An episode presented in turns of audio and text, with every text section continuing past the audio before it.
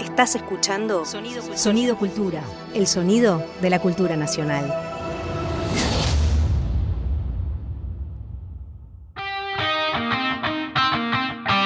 Ahora Javier Trimboli y Julia Rosenberg en Un poco sucio. Un programa de historia desprolijo, pero eficaz.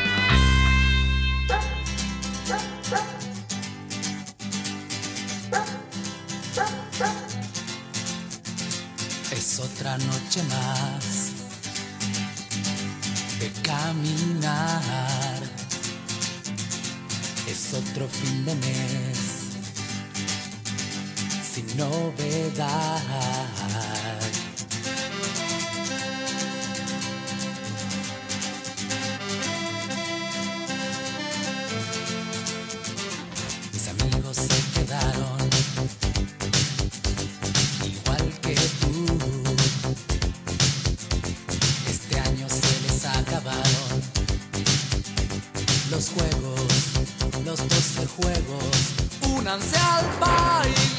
Hola, bienvenidos, bienvenidas a Un Poco Sucio, un programa de historia semanal del Ministerio de Cultura. Vamos a estar compartiendo todas las semanas una hora de conversación sobre historia. Y me acompaña acá Javier Trimboli. La idea hoy va a ser, en esta primera parte, conversar un poco acerca de- del programa, ¿no? De qué, de qué la va a ir, digamos. Sí. ¿Qué línea vamos a tener? Totalmente. ¿Cómo está Julia? Y bueno, muy contento también de, de- de estar en, esta, en este espacio tan interesante ¿no? del Ministerio de Cultura de la Nación y encontrarnos una vez por semana para hablar de historia. En un punto, y quizás también por empezar, porque generalmente la historia se presenta como una sábana ya construida, ¿no? como un texto ya definitivo con el cual uno puede adherir o pelearse o estar en desacuerdo. Pero generalmente lo que no se muestra, que me parece que puede ser interesante, es lo que se puede pensar a partir de la historia y al mismo tiempo esto que a mí me gustaría llamar como una suerte de, isla de montaje de la historia, ¿no? donde pongamos los materiales con los que los historiadores, las historiadoras trabajan y construyen la historia, pero los pongamos en un estado todavía previo ¿sí? a su definitiva eh, transformación en un texto. ¿sí? Bueno, así que contentísimo con eso. Sí, y en un momento donde no parece estar tan en la agenda pública la discusión sobre la historia, ¿no? Digo, más bien es como, como una decisión venir a plantear temas de historia y, y- y- y discutir sobre la historia en un momento en donde eso parece, a, a- a diferencia de lo que pasaba hasta hace unos años, digamos, eh, ahora parece más bien haber como una especie de llanura, ¿no? Respecto de eso. Sí, totalmente. Sí, me parece que es un momento, sin duda, en donde la cuestión de, de poner una casi como en poner púas alrededor de la historia e invitarnos a trabajar con esas púas y discutir se vuelve muy necesario. ¿No? La impresión de que la adhesión tan solo a una narración de la historia eh, ya como que no satisface ¿no? lo que hoy precisamente podemos estar necesitando. Me gustaría, si te parece, Julia, contar un poco, o, o mejor dicho, más que contar un poco por qué el programa se llama un poco sucio, ¿no? ¿Por qué se llama un poco sucio? Ya lo he comentado con algunas amigas, amigos, y están sorprendidos de por qué un programa de historia se puede llamar un poco sucio. Y es verdad que llama la atención y probablemente no terminemos de develarlo por completo. Pero sí nos interesaba, lo estuvimos conversando, Julia, y me, me- me toca a mí este momento, eh, charlar un poquito a propósito, por empezar, de la idea del basurero de la historia. Bien, del basurero de la historia. Es una expresión que uno podría decir que es muy vieja y al mismo tiempo también está muy presente. Sin embargo, tremendamente, es Trotsky, el revolucionario bolchevique, bien, que venía siendo socialista revolucionario, en, octubre de 1917, ¿sí? octubre o noviembre, según con qué calendario lo midamos, pero en el momento de la Revolución Rusa, usa la expresión basurero de la historia. Por lo pronto, me gustaría decir que, claro, hay algo del poco sucio, ¿no? de este poco sucio, de esta suciedad y la historia que tiene que ver con esta idea del basurero de, Trotsky. Eh, traía la cita, ¿no? y él está discutiendo con los socialistas, con los mencheviques, que les est- le están pidiendo una salida conciliadora. En buena medida están queriendo reproducir la revolución de febrero, evitar que la revolución se radicalice. Bien. Entonces dice, ¿con quién hay que llegar a un acuerdo? se pregunta Trotsky. Con ese puñado patético que acaba de irse, no hay nadie en Rusia que los apoye. No, un compromiso no nos vale. A los que se han ido y a los que hacen tales propuestas les decimos, sois gentes aisladas y tristes. Habéis fracasado, vuestro papel ha terminado. Id donde pertenecéis, al basurero de la historia. Qué fuerte. Bien, fuerte. sí, sí, sí, fuerte sin... Claro, sigo el relato, pero al mismo tiempo también sabemos que cuando la revolución soviética tuvo el devenir estalinista, quien fue a parar al basurero de la historia fue Trotsky. El problema es claro, en 1917 Trotsky eh, no lo ve, ¿no? no lo ve, y no solamente no lo ve, yo creo que es parte de un momento muy efímero en donde él está convencido de que la historia tiene un sentido, que la historia es una suerte de diosa buena, que está a favor de las emancipaciones, y como está a favor de las emancipaciones, se puede descartar todo aquello que se haya opuesto, todo aquello que tenga que ver con el pasado, con la tradición. Bien. Em, bien, por un lado me parece que está esta idea de Trotsky. Yo le tengo estima, sobre todo me gustó muchísimo su historia de la Revolución Rusa, que está escrita después, por lo tanto ya con otra lente. Bien, pero a la vez también nos interesaba traer esta otra idea que es de Walter Benjamin, que es un pensador, filósofo contemporáneo a Trotsky, Bien, y que apenas unos años después está pensando otra idea de la historia. Para Walter Benjamin, el historiador era, según sus palabras, el ropavejero de la historia. Algo así como el cartonero de la historia, aquel que se lanza a los basureros de la historia para hurgar en todo eso que la historia en tanto progreso había descartado, bien, y tratar de alcanzar, bien, en, en esos basureros encontrar gemas, raras gemas sucias, raras gemas que también son basura, ¿bien? Pero que permiten pensar y permiten ser justos también con el pasado. Sí, es, eh, me parece que está bueno ahí, como que en Benjamin el pasado tiene otro peso, claramente el de Trotsky, en por lo menos en esa cita, pero que además es un pasado que no lo toma por entero, ¿no? No lo toma por entero y no es tampoco, como, como dice Nietzsche en ese, en ese libro tan, texto tan lindo, ¿no? sobre la utilidad de la historia, no es una historia monumental, ¿no? No es una historia de los grandes hombres, no es una historia de los grandes relatos, sino en esto justamente, ¿no? En encontrar eh, rastros, restos, eh, huellas, digamos, ¿no? Como encontrar aquellos, eh, en esos saltos de tigre, lo que habla Benjamin, encontrar no los grandes héroes, sino justamente lo que ha quedado descartado, ¿no? Totalmente. Sí, y me parece que, bueno, justamente en nuestro programa la idea es que vaya por este lado, ¿no? Eh, en cada encuentro, en cada programa, una vez por semana, traer algunas de estas gemas sucias, ¿no? De estas gemas que también son piezas de basura y trabajar con ellas, pensar con ellas. Sin duda, lo que hace en buena medida un, un historiador, una historiadora, que nos guste después leer es hacer esto. Nosotros lo vamos a tratar de montar aquí mismo, bien, y aquí mismo llevar adelante ese ejercicio. Eh, con esta impresión, es imposible zambullirse a la historia sin salir sucio. No se sale de una zambullida a la historia limpio. Bien, se sale de otra forma, se sale dañado, se sale eh, probablemente también diría yo avejentado. No se puede no salir en parte avejentado, quizás rápidamente después te puede limpiar de eso. Pero ah, bueno, es un ejercicio difícil el de la historia, no es fácil. Por tanto, todos aquellos que creen que es un ejercicio que se puede resolver con guantes científicos o guantes higiénicos positivistas, terminan produciendo narraciones demasiado limpias, no un poco sucias. Sí, y también con, de alguna manera, eh, pensando la historia y la historiografía de alguna manera a contramano de cómo se viene pensando en los últimos 30, 40 años, ¿no? De una forma eh, que es cuestión de seguir unos métodos, unos pasos, ¿no? Y esto, como decías vos, con guantes eh, se resuelve un paper, ¿no? Se resuelve un texto eh, histórico. Bueno, de alguna manera nos va a interesar jugar, buscar objetos que de alguna manera no son objetos de una tesis de doctorado, sino que más bien, bueno, vienen por otro carril, ¿no? Totalmente. Ahí, Juli, me permito decirte Por Juli. Supuesto. Por supuesto. Tanto como te voy a decir. Eh, eh, vos habías traído otra cosita antes que a mí me parece que es muy interesante, ¿no? Porque precisamente la manera que le interesa a Benjamin, que nos va a interesar a nosotros, que en verdad en la Argentina también le interesó sin duda el revisionismo historiográfico, es una manera que no elude la carga del presente. O sea, que va al pasado sabiendo que inevitablemente las preguntas que formula son preguntas que tienen que ver con el presente.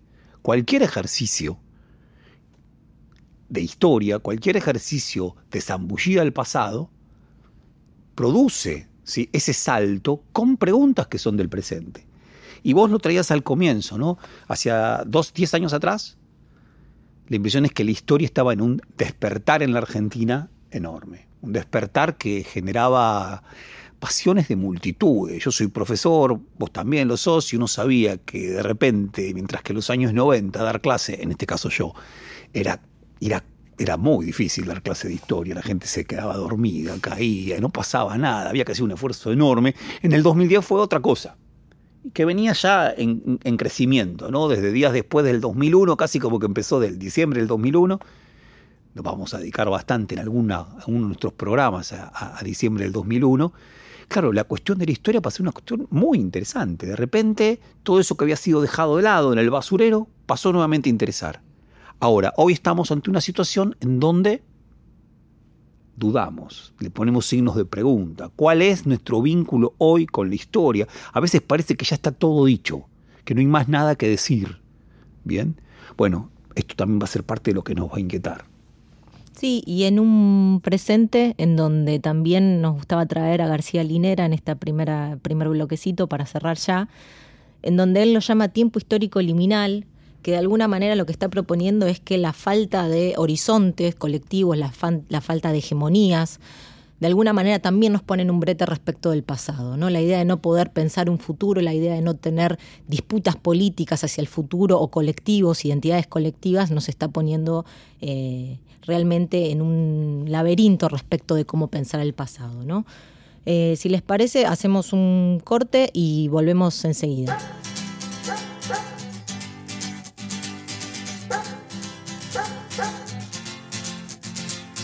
otra noche más de caminar. Es otro fin de mes novedad.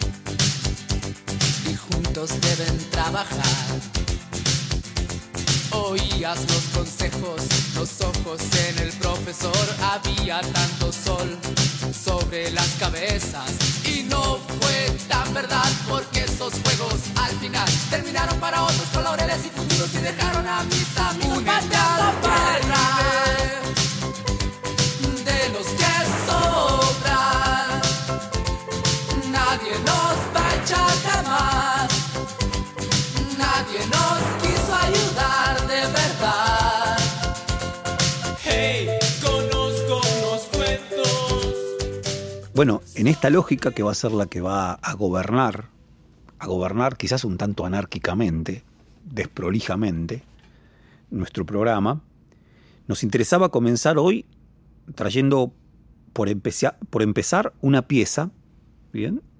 que es del año 1989. 1989. Claro, es un año liminal, es un año, tomándolo de García Linera, ¿no? es un año fundamental, axial. Se ha dicho tantas veces que el siglo XX termina en el año 1989 que probablemente eso que empezó a ocurrir a partir del año 1989, en buena medida todavía nos subyace, nos limita, nos limita. Entonces, quizás por esto fue que se nos ocurría la, relevancia de empezar, ¿no? la primer pieza de Un poco sucio va a ser una pieza del año 1989, 30 de septiembre, si no me equivoco, bien, y simplemente anuncio. Se trata de la repatriación de los restos de Juan Manuel de Rosas, que desde que había muerto en 1877 descansaban en Southampton, discúlpenme, pero mi inglés no es muy bueno, bien, en Inglaterra, y que luego entonces, de casi 120 años, bien, están volviendo a la Argentina. A partir de ese audio, a partir de esa pieza, de esa gema barra también desperdicio, nos va a interesar iniciar esta conversación en el programa de hoy de Un poco sucio. La historia no se puede entender de un modo maniqueo. No han sido todos malos o todos buenos. Ni todos los santos estuvieron de un lado, ni todos los diablos estuvieron del otro. Eh, decía un editorialista hace pocas horas que los argentinos tenemos una rara habilidad para dividirnos. Y agregaba que empeñarse en perpetuar los enconos significa simplemente postergar la construcción del futuro. Y quizás, Enrique, en ese, en ese punto pueda apoyarse una interpretación del sentido profundo de todo esto que está ocurriendo hoy. Eh, creo que se trata de, de decirle al pasado, hasta ahí no más, que no nos divida más el pasado y que tratemos de entender la perspectiva que nos brinda la esperanza. Y que se pongan en un pie de igualdad todos los elementos que se tengan para el estudio de la historia. No nos podemos seguir peleando hoy los argentinos por el pasado. Por lo menos, bueno, vamos a pelearnos por cosas del presente. Para proyectarnos hacia el futuro, en definitiva. Esto es lo que hacen las sociedades avanzadas, porque esa apelación que se ha hecho estas últimas horas, esta invitación a embanderar las casas, no debe ser entendida, me parece, como, como la bandera del rosismo. Esta no es una fiesta del rosismo, entendido el rosismo como una vertiente tradicional que generaba como consecuencia el antirrosismo. Si es que hay una invitación a poner la bandera hoy, mañana, es para celebrar el reencuentro de la historia, que es muy distinto. No es una bandera rosista, no es una bandera para los rosistas, es una bandera para todos. Por supuesto, hemos visto, hemos recortado algunas expresiones en algunos diarios que sí son reflejo de una posición histórica tradicionalmente antirrosista. Pero esto es parte incluso de una convivencia que tiene como símbolo el reencuentro, esta reconciliación a la que se apunta. El presidente de la Nación, dice la información reciente, Carlos Menem, a su regreso de los Estados Unidos confirmó el alcance del indulto será por ahora a los militares procesados y a los civiles procesados, sin ampliar mayores detalles sobre el tema. Se le preguntó luego sobre la decisión de la repatriación de los restos del brigadier general Rosas, a lo cual Menem respondió, creo que es una etapa propicia para esta medida. Antes había un encendido juego de pasiones y gracias a Dios poco a poco se van aquietando. Lo que acabamos de escuchar es la transmisión especial que hizo ATC, la televisión pública de entonces, y los hombres que hablaban eran Julio Lagos y Enrique Mancini en esta transmisión que duró dos días, el 30 de septiembre y el 1 de octubre, están transmitiendo la llegada del avión a Rosario, del avión desde Gran Bretaña. Es un video que se puede encontrar en varias partes en YouTube. Nos va a interesar que muchos de los materiales de los que pasemos en este programa se encuentren fácilmente en la web para que después puedan acceder a ellos. Nos interesaba arrancar por, de alguna manera, retomar lo que estaba diciendo Javi antes, ¿no? El año 1989, que es un año bien cargadito para rodear un poco esta pieza y entender qué es esta repatriación de los restos de rosas en ese año, en ese momento. Yo me anoté acá un punteo de, como un picadito de, de cosas que pasaron ese año que me parecía interesante. El 20 de enero asume George Bush padre, presidente republicano de los Estados Unidos, y es el año además del famoso conocido Consenso de Washington. En febrero del 89 termina el largo gobierno del eh, paraguayo Alfredo Stroessner. En febrero, Caracazo en Venezuela, ¿no? que es lo que muchos indican como el, el, comienzo, el arranque, el primer eslabón de lo que después va a terminar siendo el chavismo de alguna manera, un paralelo con el 2001 en la Argentina, se podría pensar. En noviembre, elecciones presidenciales muy importantes en el país vecino de Brasil, donde el dirigente eh, metalúrgico sindical eh, Lula da Silva se enfrenta a Fernando Collor de Melo, que gana las elecciones, apoyado por la Globo y demás. Y por supuesto también en noviembre la caída del muro de Berlín y pegadito a eso, en diciembre, la ejecución de Nicolás Ceausescu, presidente socialista de Rumania, por 15 años. En la Argentina también pasan un montón de cosas ese año. En enero tenemos el copamiento de la tablada.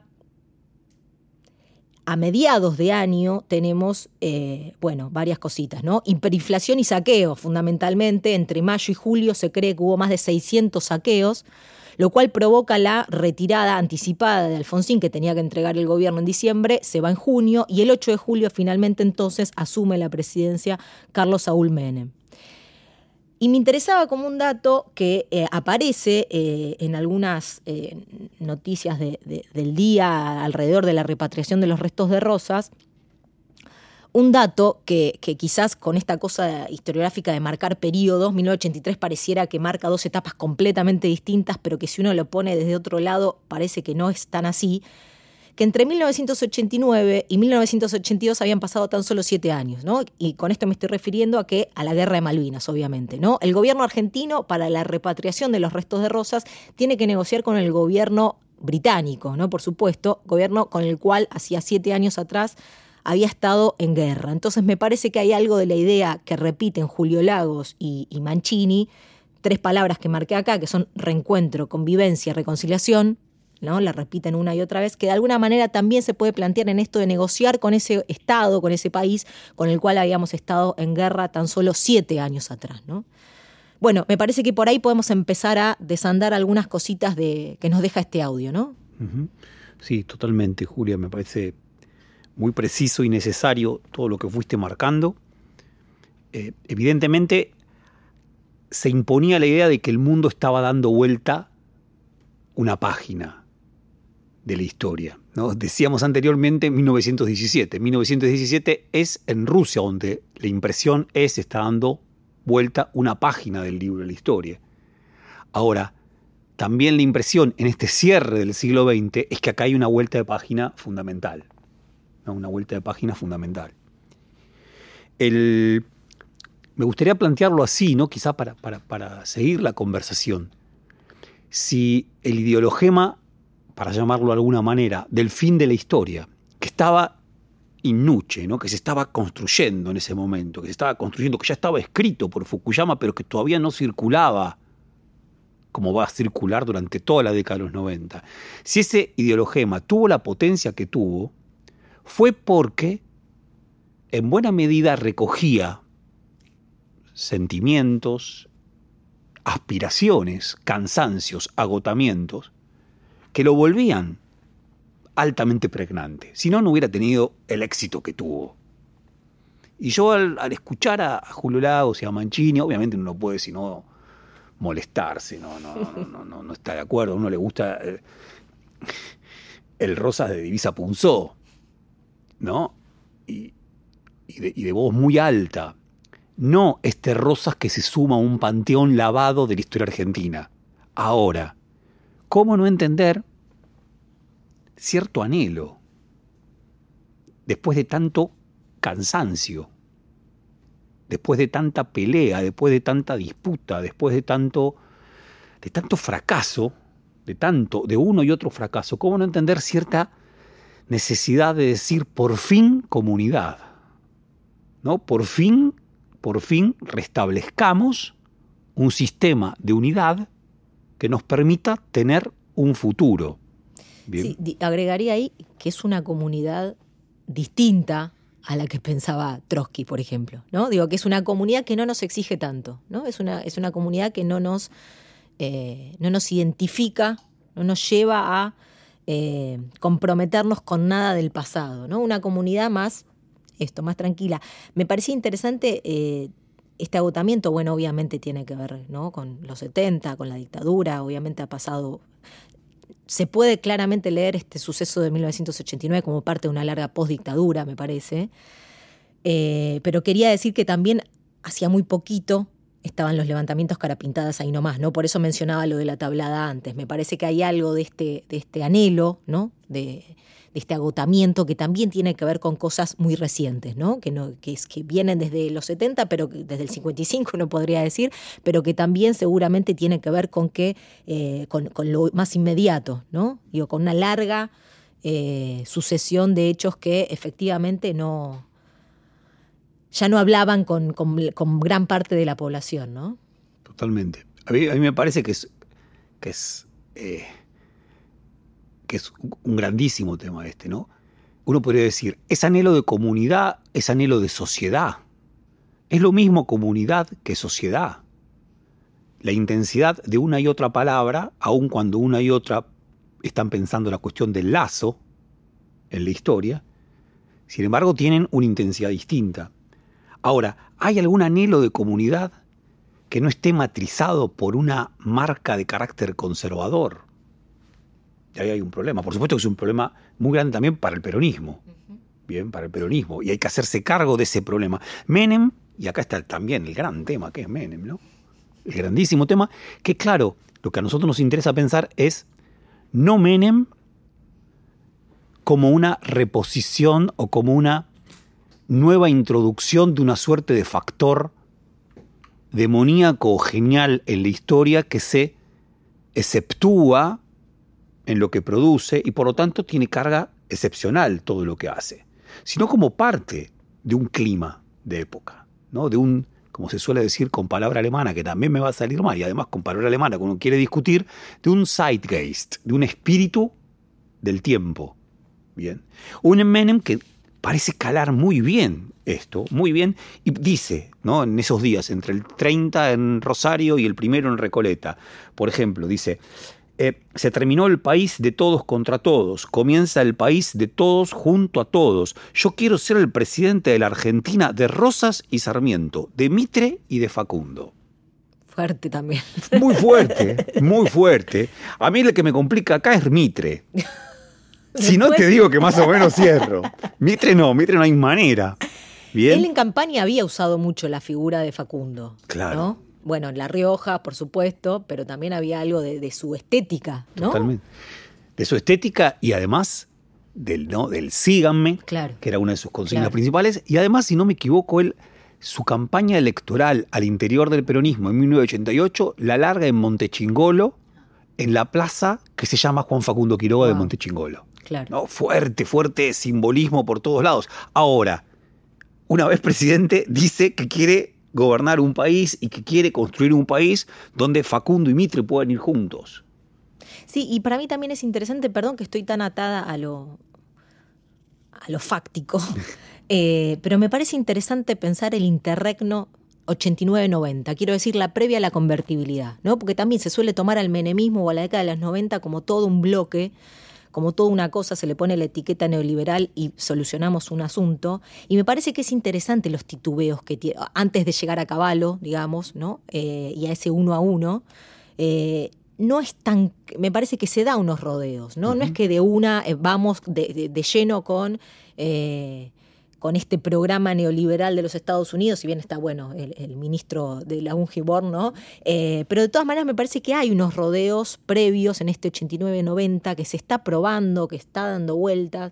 eh, y me parece interesante pensar, en, insisto, entonces en estos dos años que pasa, poner una lupa eh, donde claramente no hay una cosa tan eh, clara, tan limpia, tan, tan etiquetable, digamos, y, y resoluble con poner una palabra y listo, ¿no? Este, yo también voy a salir un segundo y voy a venir al presente en esto que decíamos antes, que nos va a interesar esto. Eh, quizás lo estoy tirando demasiado rápido, pero lo tiro, ya lo dije Vamos todavía. que me parecía interesante pensar que es el fin de la historia, pero convocando al no se deja de convocar al pasado. Quiero decir, pensándolo en comparación con lo que hizo el macrismo tiempo después, de donde sí efectivamente hubo una voluntad de sacar a la historia de los billetes, sacar a la historia de, eh, de la narración estatal. Me parece interesante que acá hay un fin de la historia o hay un intento de este, este intento de reconciliación, este intento de olvidar las disputas del pasado, pero convocando al pasado, como que todavía es algo de lo cual no se pueden desprender del todo, tal como se intentó eh, hace cuatro o cinco años eh, en, el, en el intento macrista. ¿no? Y eso me parece interesante y me parece que también habla de estos titubeos, me parece que también habla de una época donde es complejo también pensar y no es lisillanamente, eh, bueno, fin de la historia y no hablamos más del pasado y punto. Todavía el pasado sigue estando, todavía es necesario convocarlo para una reconciliación, pero tiene que estar. ¿no?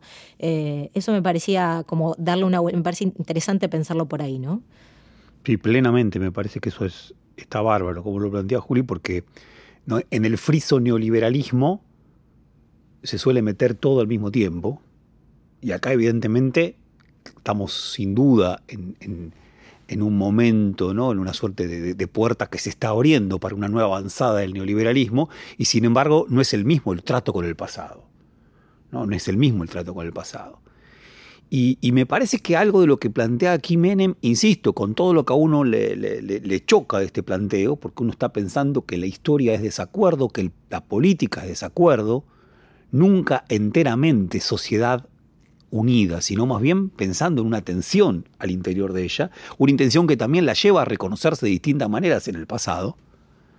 Sin embargo, así todo este anhelo que recoge es un anhelo muy largo, y muy interesante. Cuando uno va, bueno, Joaquín B. González el juicio del siglo está pensando algo parecido en 1910. ¿no? Y es Joaquín B. González también riojano, ministro interior de Roca. Y está pensando eso. Bien. Por lo tanto, no es una fibra menor la de. No hay nada de, de improvisado en esto. Y como bien vos decías, me parece notable esta idea de el Estado vuelve también en relación con, Alfonsín, ¿no? porque el alfonsinismo en relación con el pasado había trabajado con un pasado muy pequeño, muy pequeño, era el pasado de la dictadura. Acá Menem está trayendo figuras de un pasado muy lejano, que más bien el alfonsinismo había querido dejarlas en un pasado evidentemente enterrado, demasiado sucio. Menem vuelve con esto. Y vuelve, retomo, ¿no? Dos cositas, Juli, perdóname. Una es el otro paralelo que en la voz de este periodista que era Mancini, aparece tan fuerte, ¿no? El indulto, o sea, va de la mano. Reconciliación, vuelve rosas e indulto. No todos fueron ni santos ni demonios en, un, en uno y otro lado. Está hablando de unitarios y federales y está hablando también de los años 70. Bien, de los años 70.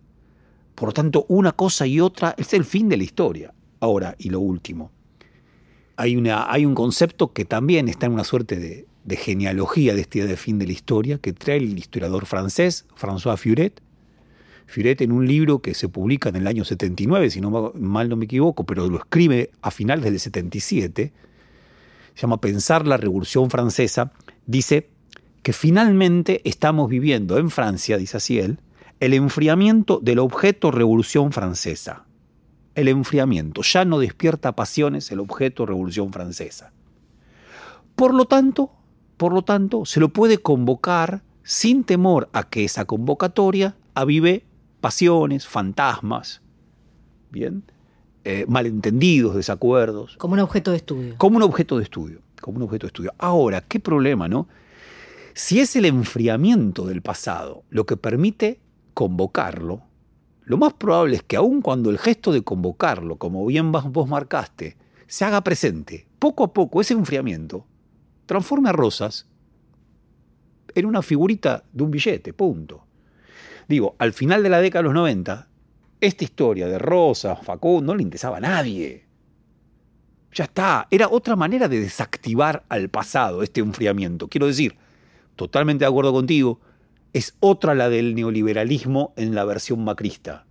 Sin embargo, esta versión primera, primigenia, en formación, ¿bien? también finalmente lo que produjo fue un vaciamiento del pasado, un enfriamiento del pasado, más allá de que estuvieran los billetes. Uno tenía el billete de 20, otro tenía el billete de 100 con roca, y era lo mismo que nada. Sí, y en esa, en esa sumatoria de, de hechos que a los cuales a la repatriación de Rosas le sumabas los indultos, obviamente bien importante, está también el abrazo con Rojas, ¿no? Claro. Eh, que de alguna manera trae otra fecha que me parece que es importante por, por lo que vamos a escuchar en, un ratito, que es el 55, ¿no? Obviamente, eh, que el 55 además tiene la particularidad de también hacer una lectura histórica bien importante, que es la de comparar a Perón y al peronismo con el rosismo, ¿no? La segunda tiranía, de ahí el, el nombre del libro el libro negro de la segunda tiranía, el, libro que saca la, dictadura de Aramuro y Rojas, ¿no? Eh, el abrazo de Menem con Rojas me parece que es también una reconciliación hacia adentro del peronismo, ¿no? O sea, no es solamente una convocatoria a, todo el, a, los argentinos y las argentinas a terminar con las grietas del pasado, que interesante que no se use la palabra grietas, por suerte, en aquel entonces, eh, pero que también es, me parece, algo hacia adentro del peronismo, un, que eh, Menem produce hacia adentro del peronismo, eh, digamos, una especie de no, quería traer esta palabra, pero la voy a traer, traición a, sus, a sus basamentos históricos, ¿no? que de alguna manera va a ser muy caro al peronismo, que después me parece que se va a ver en también 2001-2003, esa relectura, esa necesidad de refundar un peronismo o de hacer una, ahí una vertiente, ¿no? Eh, pero digo, ese, acontecimiento de Rojas me parece que también entra dentro del grupo de, hechos que muy rápidamente, en este 89, 90, 91, creo que lo de Rojas es a lo sumo 92, no mucho más, eh, marca como una un primer eslabón, un primer, un primer ladrillo de lo que Menem quiere asentar como, como narración de su gobierno, ¿no? Tal cual. Simplemente sumaría, no usa grieta, pero sí usa heridas por cerrar, Menem. Esa es la expresión, ¿no? Heridas. Quedan todavía, no como decía Facundo Quiroga, muchos trapitos que machucar, así decía Facundo Quiroga, que significaba otra cosa, sino dice muchas heridas por cerrar, mucho más Poético, ¿no? Mucho más poético, solemne, que en el fondo yo creo que Menem de eso tenía muy poco. Sin embargo, quien le hizo el discurso lo hizo sonar así de, poético, de solemne. Como dice Marechal en la última línea de, perdón esta cita, que, de, Adán Buenos Aires, sublime como pedo de inglés. bueno, es esto lo que es esta idea de Menem, se reiría mucho Menem con esto, sin duda, me parece. Em, y digo, este problema pero también me pregunto, claro, globalización mediante. Los socialismos reales que se están cayendo a cachos, que se están cayendo a cachos.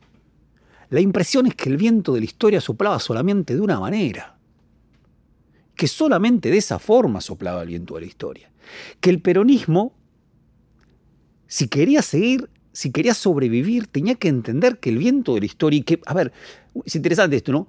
¿El peronismo podía ser algo más que el viento de la historia keynesiano? ¿Podía ser algo más que el viento de la historia del estado de bienestar? ¿Viento de la historia que sopló en la segunda posguerra? Y la impresión ahí es que Menem está diciendo el peronismo puede seguir siendo más allá de ese viento, con este otro también. Sí, la pregunta ahí que uno podría agregar es que ese pasado si hubiese ganado Angelos, ¿no? Una contrafáctica en el sentido de, ¿no? cuán distinto hubiese sido, uno diría, hubiese sido distinto para peor. Mucho más cruel. mucho Sin la primera fiesta, ni siquiera. Eh, entonces me parece que hay algo de ese clima eh, que efectivamente es, interesante y es interesante que efectivamente Menem hace sobrevivir al peronismo, ¿no? De alguna manera. Bien, si les parece, la idea nuestra es hacer esta en el programa. Después de esta pieza, que es una pieza muy limpia, muy que peina en el sentido de la cabellera, no a contrapelo, no hace erizar la cabellera, sino que la peina en su sentido, por lo tanto, en prolija, nos interesa, ojalá nos dé para que en cada uno de los programas podamos hacer este mismo ejercicio, pero en este en particular nos interesa contrarrestar esta pieza con otra pieza del año 1995, que justamente viene a ser una suerte de piedrazo que cae, bien, piedrazo que cae sobre esa escarcha de una historia fría de reconciliación. ¿Lo escuchamos? Dale. A partir de ahí, bueno, lo que pasó, estaba haciendo la cuenta acá el senador Cafiero. Fulano tal, asesinado. Tal murió, asesinado, murió, asesinado. Hay gobernadores, el caso de Obeid, por ejemplo. Obregón Cano también fue gobernador. Menem presidente. Fabio sigue siendo director de cine. Cafiero, acá está presente. Galvarini era de los que esperaban, ¿no? Vos esperabas, ¿no? De los que peleábamos. De los que peleaban, pero, pero estabas de abajo. Estaba ahí. Porque en realidad, en realidad, el 17 de noviembre del 72 es el punto final. Sí, yo, que, yo te diría que para mí dio vuelta, dio vuelta a la historia, pero ese día dio vuelta a la página y empezó otra historia, digamos, ¿no? Yo creo que es la historia que todavía hoy estamos, estamos viviendo, ¿no? ¿Recuerda algo del viaje o no? Pues sí. Todo. Tengo en mi casa los menús que nos sirvieron, como recuerdo. Pero para mí el momento más emocionante fue cuando el piloto nos dice, en este momento entramos en territorio argentino. Eh. Veníamos de Europa. Entonces, movidos por un impulso muy espontáneo, cantamos el himno nacional, cantamos la marcha peronista y sentíamos como que se había cumplido un sueño largamente acariciado. Ustedes se acuerdan del famoso avión Avión negro, sí. Cuando nos decían nuestros adversarios que nosotros esperábamos un inexistente avión negro. El avión negro que era fantasía y utopía se había transformado en... Yo veo los muchachos chicos, los jóvenes de ahora, tal vez verán esto como nosotros vemos las estampas de San Martín y Belgrano, como una cosa... Bueno, no es para que ocurrió- tanto, ¿eh? que ocurrió muchos años atrás. Eh, y es una lástima porque el hecho del retorno de Perón fue un hecho juvenil, fundamentalmente juvenil. Sí, pero, pe- pero venía también una tragedia de fondo, ¿eh? Eh, claro, Porque estaba- ahí no, se dentro de ese avión, adentro No, de ese no, no, avión, No, venía una tragedia de fondo, que no te salga en el avión. Adentro de ese avión después se mataron. No venía, no venía. Se estaba no incubando. venía- No venía una tragedia. Veníamos tras una tragedia que aún estamos pagando. Porque ese asesino que tiene una larga avenida, llamado Aramburu, Rojas, produjo esta tragedia y esta circunstancia que está viviendo el país. Cuando nos masacraron, cuando nos persiguieron. Porque nosotros, el peronismo nunca estuvo contra nadie, estuvo con los pobres. Simplemente por eso. Bueno, pero hubo Hemos persecuciones, Leonardo. perseguidos. Pero, pero hubo persecuciones. El- ¿o al no? país. ¿Pero cómo al país? Al país, Hubo hubo persecuciones, hubo gente persecuciones al presa. país. El senador Cafiero lo puede testificar. Sí, hubo preso, ¿cómo no? No, Eso pero antes, diciendo. digo, el peronismo tampoco fue No, un no, paso no. inocente por la historia. No, no. Mira, vamos a hacer una cosa. El peronismo se Yo no tengo ya ganas de polemizar al respecto. No, Porque esta que no es para polemizar. inacabable. Es No, no, inacabable. Es que es una polémica. manera- es- es- Pero había una. Adentro de ese avión había un germen también de algo que pasó después. No, no, dentro de ese avión no. En este país, Mm. donde los asesinos habían copado la banca y habían sumido a un pueblo que era feliz en la más honda tristeza, luego de masacrarlo, ¿no es cierto? Estuvieron 18 años mintiendo una democracia. Ya que, ya que vamos a hablar, hablemos. O sea, el Santo Ilia, que llega al gobierno con el 25% de las posibilidades de voto porque el peronismo estaba proscripto. El peronismo estuvo proscripto y perseguido durante 18 años. A mí el peronismo lo único que me ha dado la satisfacción de conciencia es estar junto a los humildes. Yo soy un pobre realizador de cine. Pero con talento. Yo ¿verdad? soy, yo soy un simple hacedor de canciones. A mí el peronismo no me ha dado otra cosa que el orgullo de ser coherente con mis orígenes, estar orgulloso de mis orígenes y de tener buena memoria y conocimiento de la historia. Este país que era una colonia se transformó en país a partir de la existencia del peronismo. Este país que ha vivido mintiendo, la oligarquía que ha vivido mintiendo, los gobiernos sucesivos que han vivido mintiendo, los medios de comunicación que han vivido mintiéndole al pueblo, como es habitual. ¿Por qué decís Que hasta es además, habitual? que además, ¿Por que qué además, decís que es habitual, Porque Leonardo? es habitual, porque las empresas son así, están al servicio del que les pone Pero el no es un discurso te- que no se usa Mirá, más. yo te voy- Me parece que Por es un favor, ¿cómo que no se usa Leonardo. El amor se usa siempre. los la solidaridad mienten? se usa siempre. Yo El amor sí, la la solidaridad se usa también. siempre. Fíjate vos hasta qué punto ha llegado la confusión. Hmm. Hasta qué punto logran los medios y, y los rumores tergiversar la realidad de la historia. ¿Vos te acordás cuando decían que los humildes no merecían casas? Las casas que Pero le eso lo decían hace muchos asado. años, Leonardo. Pero eso ¿Pero lo lo decían, o no lo decían? Es parte de nuestra historia, ¿Qué parte de nuestro parqué folclore. asado? Nunca hubo parqué. Leonardo, Es, es parte de nuestro Yo creo que Nunca hubo parqué. Lo que acabamos de escuchar es un fragmento del programa Memoria que Chiche Helum conducía en Canal 9 en el año 1995, en noviembre de 1995. El video lo, se encuentra fácil en YouTube, lo pueden escuchar entero. Está subido por Diquiara, por Difilm. Y quienes estaban hablando, además de Chiche Helum, que era el conocido, eran, bueno, obviamente Leonardo Fabio, que eh, hacía muy poquito, en el 93, había estrenado Gatica el Mono y que para el momento en donde estuvo en este programa de Chiche Helum, estaba comenzando ya a realizar lo que años después iba a estrenar como Perón Sinfonía del Sentimiento, ese largo documental. También estaban en la mesa Antonio Cafiero, que por entonces era senador nacional por el peronismo, y Pato Galmarini, que eh, en ese entonces, en realidad el mes siguiente, en diciembre, va a cambiar su función, era en ese entonces, en noviembre, ministro de Gobierno de la provincia de Buenos Aires, y a partir de diciembre pasará a ser diputado nacional. Nos interesaba muy brevemente, eh, obviamente estamos en un contexto diferente al del 89, aunque han pasado tan solo 5 o 6 años. Sin embargo, pasaron cosas en el medio, diría el expresidente, y estamos en un momento distinto, ¿no? En los años 90, como ya sabemos, comenzaron las privatizaciones, en el año 91 la ley de convertibilidad, que pone el uno a uno, el peso igual al dólar, bajo me parece también podemos pensarlo una idea de reconciliación, ¿no? Reconciliación con la economía norteamericana. Y en el año 94 el Pacto de Olivos y la reforma de la Constitución que finalmente permitió a Menem volver a presentarse a elecciones, ser reelecto en mayo de 1995 con el 50% de los votos frente al 29% del frepaso que había llevado a Bordón como candidato a presidente. Me interesaba marcar dos cositas más y ya pasamos al audio. Desde 1928 que no había un ciclo democrático con tres elecciones presidenciales y es además la primera vez que el radicalismo queda tercero en una elección. El radicalismo ya estaba eh, en un camino perdido.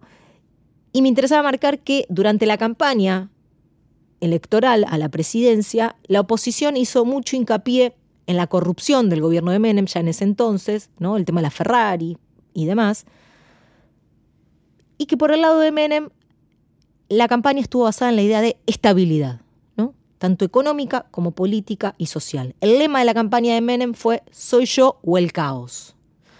Bueno, por acá me, me parecía interesante enmarcar un poco este audio porque de alguna manera hay algo del anterior que permanece en algunas voces, en algunos sentidos, ¿no? Pero que sin embargo aparece la voz de Fabio de alguna manera rompiendo algo de todo eso, ¿no? Sí, claro, hay algo profundamente disruptivo en la voz de Fabio, ¿no? O sea, Fabio no se acopla al espíritu de la época, ¿no? Disuena, no le convence, se molesta, retoma viejas palabras. El problema semántico es fundamental. Vuelve a hablar de oligarquía, ¿Quién hablaba de oligarquía en la década de los 90? ¿Quién hablaba de oligarquía en la televisión? Se atrevía a hablar de oligarquía en la televisión. Es notable porque Chiche Helbun es el que lo llama al orden y le dice, loco, eso ya pasó, quedó muy atrás, quedó muy atrás. No quedó en la época de San Martín y Belgrano, sería demasiado suponer eso, pero quedó muy atrás. Por lo tanto, ¿cómo es que traes estas palabras tan viejas, tan sucias? Ahí es interesantísimo este problema. El espíritu de la época nunca está monolítico para no permitir que haya estas otras irrupciones, estos otros despachos, ¿no? que cada tanto aparecen. Ahora, notable también el tema de los medios.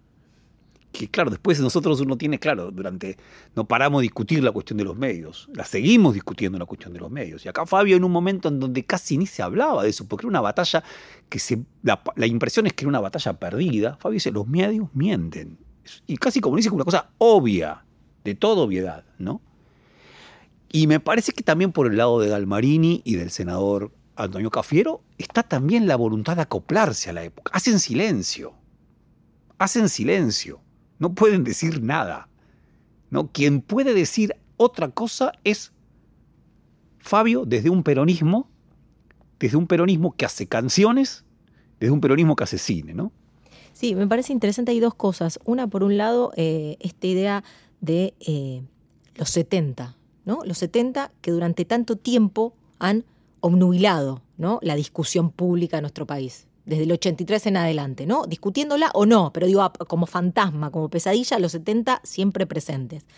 me parece interesante lo que hace Fabio, ¿no? En el sentido de, sí, sí, todo bien con el 76, todo bien con el 73, todo bien con la AAA, pero el tema es el 55. ¿no? Ahí bien fuerte y ahí me parece que hay una, lectura de Fabio bien interesante, incluso para posterior, ¿no? Digo, hasta bien entrados los 2000, los 70 son como el, la gran, eh, el, gran paradigma al cual todos estaban pensando y sin embargo acá Fabio dice, bueno, sí, pero el 55, ¿no? Y después, y atadito a esto, la idea de la lectura de los 70 o la dictadura o los 30.000 desaparecidos son producto del quilombo interno del peronismo, ¿no? que se mataban todos entre todos. ¿no? Y acá Fabio diciendo, el problema no es el peronismo, ¿no? Acá hubo una, digo, bueno, lo dice bien, bien ahí él con el tema de, no, adentro del avión no, ¿no? En el país, al país. Eh, y, bien ahí interesante cómo coloca el peronismo en otro lugar, ¿no? Me parece como bien interesante como de alguna manera en discusiones que van a venir después, incluso del 95, Fabio ahí tiene una mirada bien interesante, ¿no? Sí, sí, me, es, me parece que esto que vos señalás, Julia, está, está buenísimo, ¿no? Porque es cierto, no quiere hablar de los 70, pero no porque le den urticaria a los 70, sino porque para Fabio la historia que desemboca en los 70 es una historia que se había vuelto trágica en 1955. Exacto. Y eso es interesante, le pone otra perspectiva, le pone otra perspectiva. No es la perspectiva de la voluntad. El libro La voluntad está por salir en 1996. Claro. ¿no? Donde es, sí, es los 70. La perspectiva de Fabio es otra. Fabio es como una suerte de cartero que trae una carta muy vieja que no sabe cuál es el destinatario, una carta casi muerta. Bien, eh, recuerdo que en los 90 se decía eso mucho, te quedaste en el 45, acá Fabio es clásico, pero, pero no se quedó, se quedó en el 55. No, me parece que está, está buenísimo. Bueno, gracias por acompañarnos. Esto ha sido el primer episodio de Un poco sucio. Nos encontramos la semana que viene.